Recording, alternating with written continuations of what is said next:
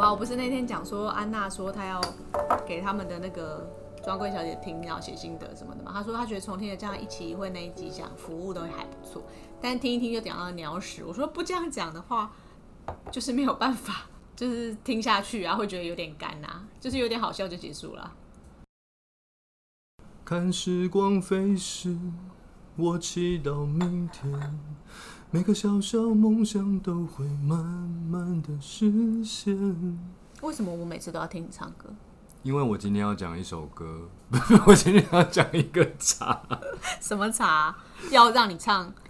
是跟时光飞逝有关系，它跟九二一大地震是有关联的。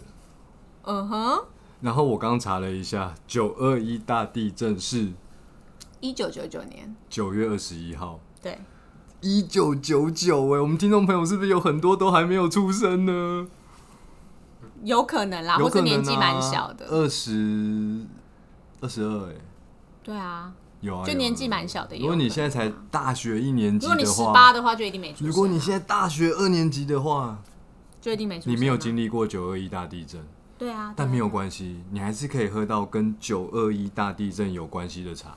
怎么说啊，我还不知道这个故事哎、好，大家好，我是金盛宇的创办人林玉成。我是今 Chloe，哎哎哎哎哎哎哎，想干嘛？你是不是想要单飞很久了？我想要单飞啊！没关系啊，这一集我可以先告退啊，不要了，不要因为了。反正这是第十七集嘛， 没有十七集就是你最爱的数字。对啊，今天是十七耶，所以呢，所以我要来讲一款跟九二一大地震有关系的茶，非常非常特别。九二一除以十七除了进啊，九二一是一个很特别的数字啊。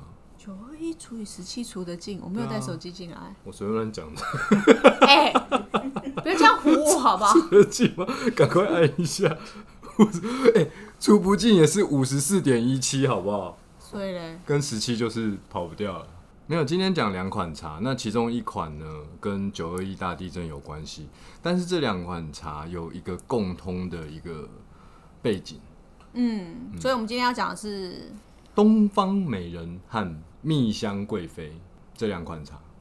你知道这两款茶有什么共同的背景吗？都有个人，美人跟贵妃啊。哦，对对对对对对对对对对。对啊，就是有一种那为什么他们都跟人有关联呢？我们怎样？原因是先有东方美人，后有蜜香贵妃。对，那东方美人之所以叫东方美人，还是因为她的果香蜜韵被英国女皇赐名 Oriental Beauty，东方美人。我我只知道说东方美人就是它有很多名字啦，比如说这，因为它的产地就是在新竹周几周周围一带嘛，所以你到那里去的时候，比如说北浦去北浦老街玩的时候，就是会有一些茶行，它都卖东方美人，但是它会写说这是碰红的，就是碰风茶对，或者是。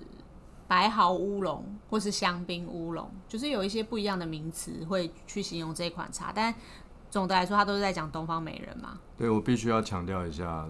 你你 Oriental 你你讲的 Beauty 整段都对，但是只有一件事情要修正，什么事？它真的不是只有新竹的北埔、哦，我说，桃竹苗我、跟你讲，他们是他平林、石碇，哦都只要有是产台湾的北部的产区，其实都有东方美人。好然后应该是新竹县政府有大力推广，大力推广，所以大家会知道说，哦，北埔有东方美人，北埔有东方美人，北埔有东方美人，好像其他地方没有东方美人，不对，北部的对。产区，那根据我的经验呢，其实也不是说北埔的品质就一定比较好，只是大家习惯听到说啊，你东方美人是哪里？如果你刚刚说是石定平林的，耶，能喝吗？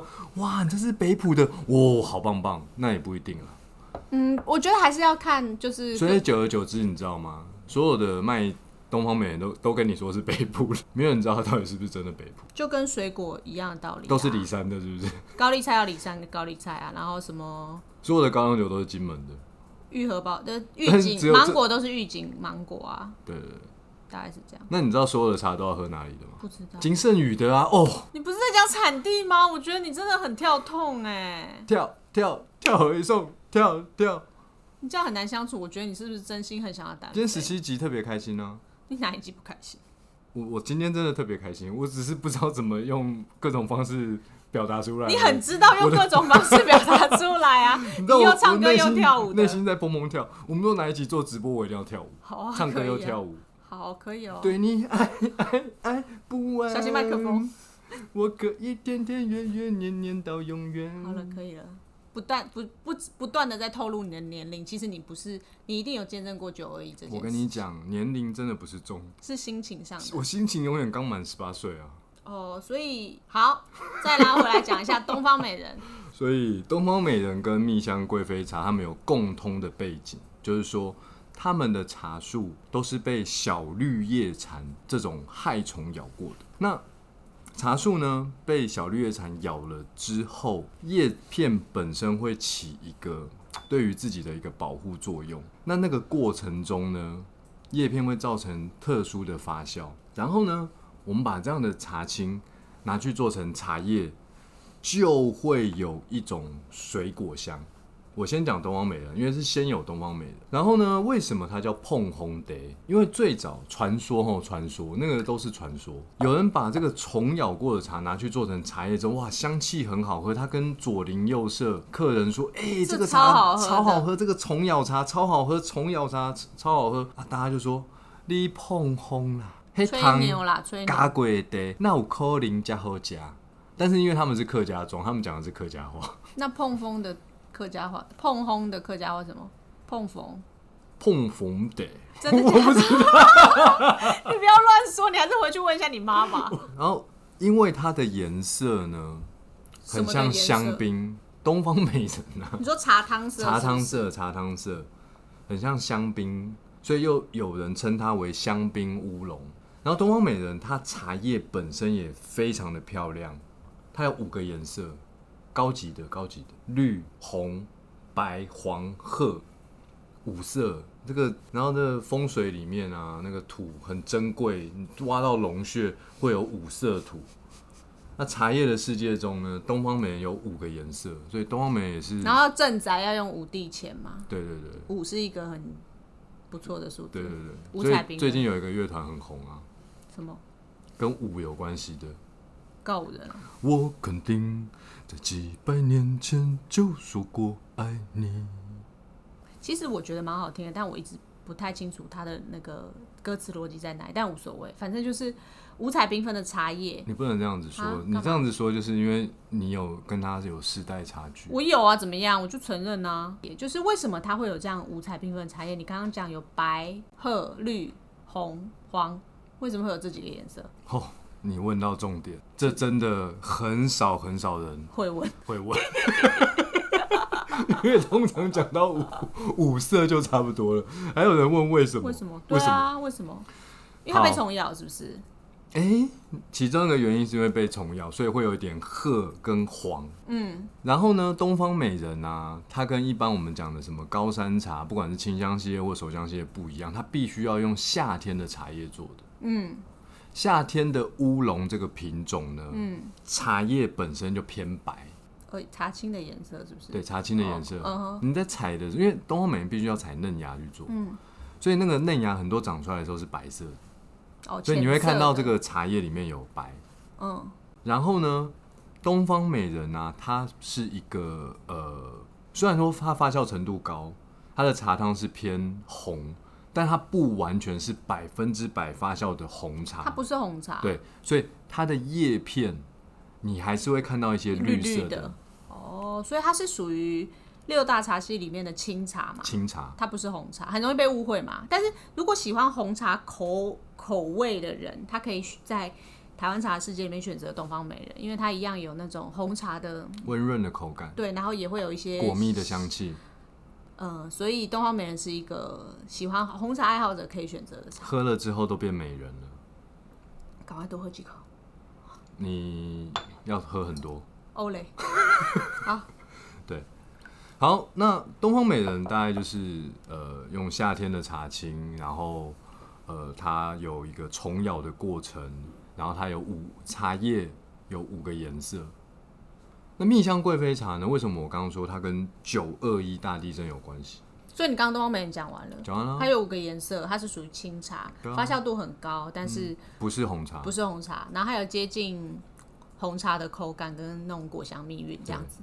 然后想要变成美人的话，要多喝多喝多喝。当水喝，好，然后另外一款跟它是姐妹的，就是，蜜香贵妃茶，然后你刚刚开头就讲到了，就是说它跟九二一地震有关系。九二一除以十七是五十四点一七，然后今天是十七，第十七集，然后你最喜欢的号码就是十七号，对，金圣宇的品牌因为我的就偶像是17号兄，弟象的陈奕迅，然后许多王牌投手也都是十七号，对所以十七是一个在球赛里面很重要的选手的对背，号。通常是十七或二三，LeBron James 的背号也是二三，但他最近输了但是红海的股票代号是二三一七， 好，那个总之就是说，二三跟一七就是一个首领的对对对，的号码嘛，它也都是指数嘛。哇，植树都出来了怎，么样我？天哪！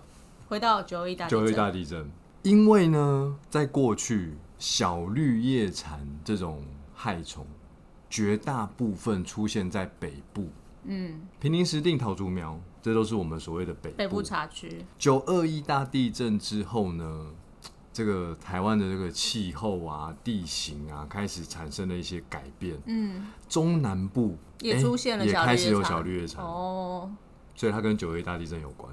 意思就是说，本来会出现在只出现在北部茶区的小绿叶蝉，那它叮咬过这个茶青着岩之后对对，它就会可以做成东方美人嘛。对，那它因为九二一地震的关系，某某某个自然界你知道神秘的神台，它就会某种神秘迁移的力量。 迁移到中南部嘛。所以意思就是说，中南部的茶树也开始在夏天的时候也被小绿叶蝉叮咬。可能是外星人把他们带到那个中南部的。我跟外星人不太熟，老高可能比较熟，就是我们可以来假装一下老高跟小莫，不要，我没有狗啊。好了啦，啊反对正就某某是一种神秘的力量，神秘的力量，可能是让外。星人。我们不是小绿叶蝉，所以我们并不知道。对对对所以就是夏小绿叶蝉就所以中南部开始比较多小绿叶蝉了，去叮咬那个茶树哦去叮咬那个茶树。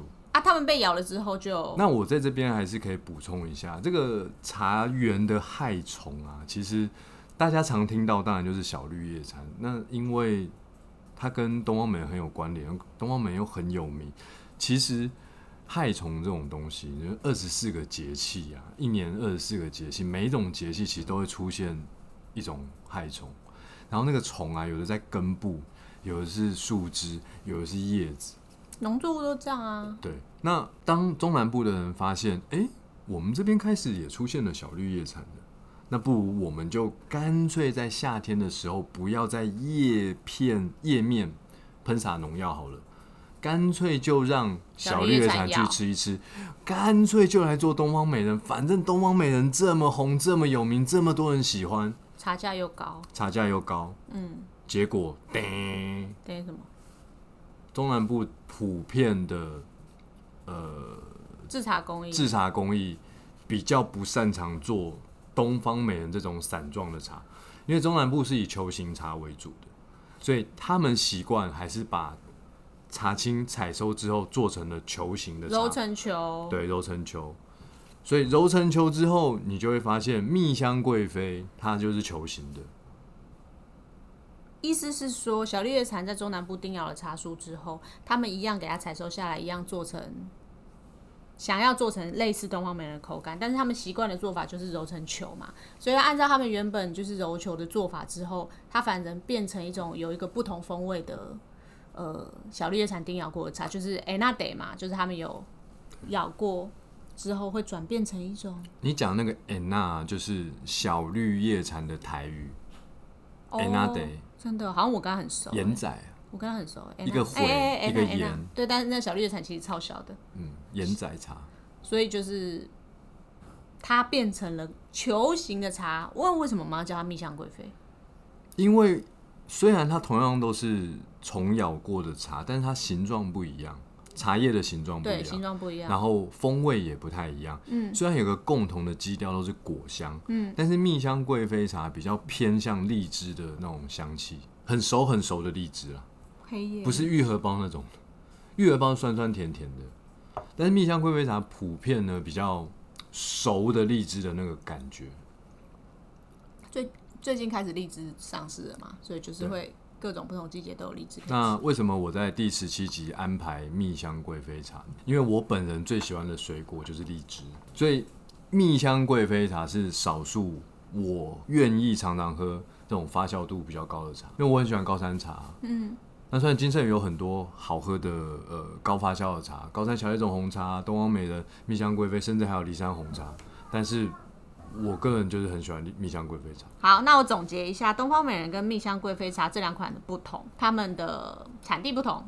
东方美人产在北部的茶区，北部有哪边？靠桃高雄竹苗、平林、石碇。嗯，贵妃茶产在中南部啊中南部的茶区。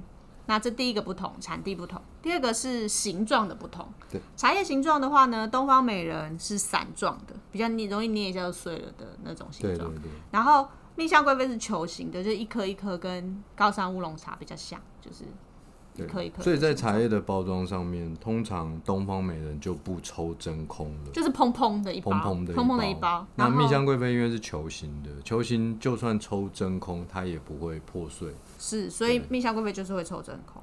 第三个不一样就是它喝起来的风味基调有点不同，虽然它们都是高发酵度的清茶，但是东方美人喝起来就是有一个复合的果香果香蜜蜜韵，蜜香贵妃喝起来有个偏熟果荔荔枝枝的香气，给你十七分，为什么？很低耶、 哦呃不是十七是我的满分了。 OK，跟一般人比较不一样，所以对对对呃，这两款茶呢，就是如果喜好偏高发酵度、偏红茶口感的朋友，都可以来试试看。还有就想要变美人的也可以喝，对想要变贵妃的也可以。对啊，我有个东西要补充，什么补充？我觉得这也很值得让听众朋友去了解茶叶生长过程中跟季节变化其实是有一个很大的关联的。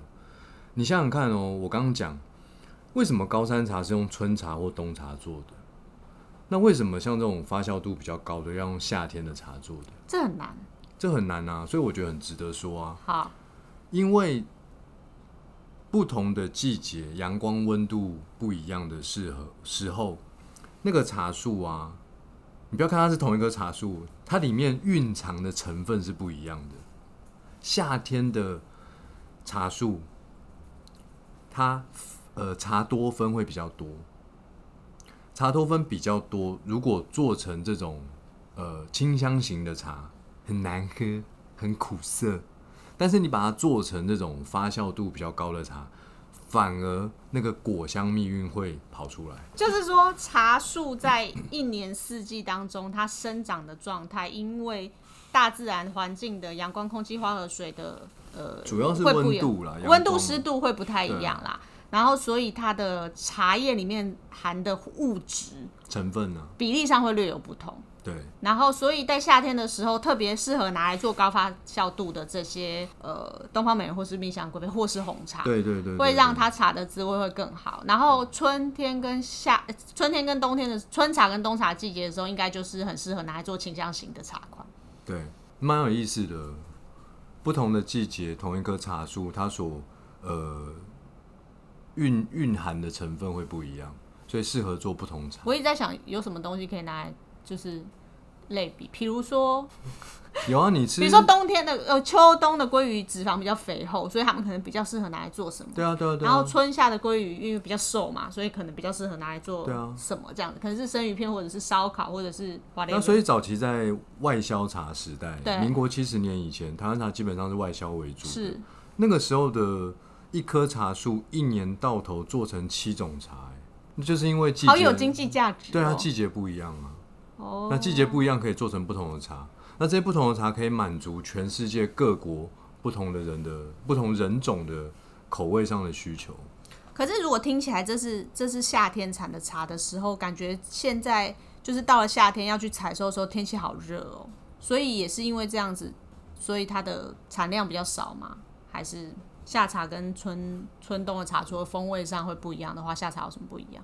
产量的问题主要还是采茶的这个，你有没有去采收嘛？哦，那可以不要采收就对呃，比较高山的茶区，因为他们习惯贩售高山茶，嗯，因为高山茶品质好的时候，那个经济价值比较高，所以他们通常做完春茶的时候，它夏天。他不会去采茶做成红茶，对，他宁愿把茶叶修剪掉，让土壤的养分保存多一点。那等到到了冬天之后，他继续做成高山茶。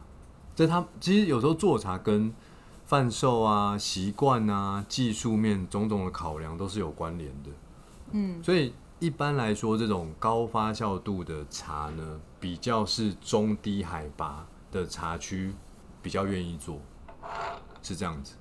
我再喝一口东方。那当然，慢慢的，因为我自己觉得红茶跟这种熟茶、乌龙茶这种高山茶，红茶在呃都会型的客群来说，相较接受度会比较高。那所以慢慢的，也有一些中高海拔的茶区的茶农，他们也开始用一些夏天的茶青做红茶。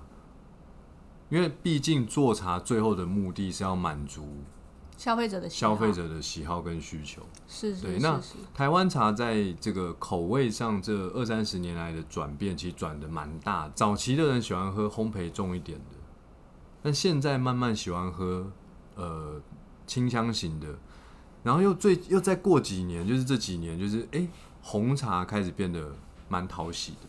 所以今天讲的这两款就发酵度高的清茶，就是东方美人跟贵妃，也是喜欢红茶的朋友都可以试试看。那令长已经先破梗了，我们下一集就是要讲红茶是吗？对，我们下一集就是讲红茶，好，那就因为十八也是我非常喜欢的数字，有哪一个数字你到底不喜欢？十七、十六、十七、十八都很棒啊。那后面的你就不喜欢松了吗坂大辅的背号就十八号，好哦，好，那平成怪物哎、我不认识松坂大辅，我只是觉得他长得很像柴犬啊。啊对对对，长得很像柴犬，他哎、对不起，这应该不会怎么样吧？不会不会。最近不会比较红的应该不是松坂大辅，他有点久了吧。反正你讲的最近不是是不是严日严文严什么大谷大谷祥平大谷翔平、祥平祥平修嘿、大我谷他尼，啊，好，他不是比较红吗？他很红啊，对不对？他在大联盟嘛。又会打又会投。好，那现在还是官网持续有光之茶的买两包送玻玻璃璃瓶瓶的活动所。以哦我刚为什么要唱那首歌，你知哪道吗？哪一首？三番故里，窗外雨滴打破细碎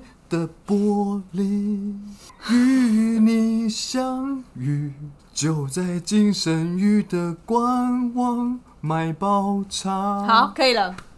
在录音室录有有时候也会走音嘛，我刚刚走音了、我啊。没有感觉到你走音，啊但是真的吗我听到关键字就是在金圣宇的官网买包茶，买两包就会送你金圣宇的玻璃随身瓶。对，欢迎大家就是在在家的期间到金圣宇官网看一看，多看一些关于茶的小知识，或是听听我们 podcast，听一下令赏，就是跟大家分享一些好 喝好听的茶，对对不是对好说好听的歌，好喝的茶。今天听完之后，一定是要来金圣宇的官网直接买蜜香贵妃跟东方美人这个组合，就直接得到玻璃随身瓶，我这个组合不错啊，它两个风味就是虽然听起来好像，有点接近。可是其实喝起来完全不一其实样，不一样就是欢迎大家真的来试一试。对，好，今天的节目就到这边喽，我是 Chloe。我是玉成，大家拜拜拜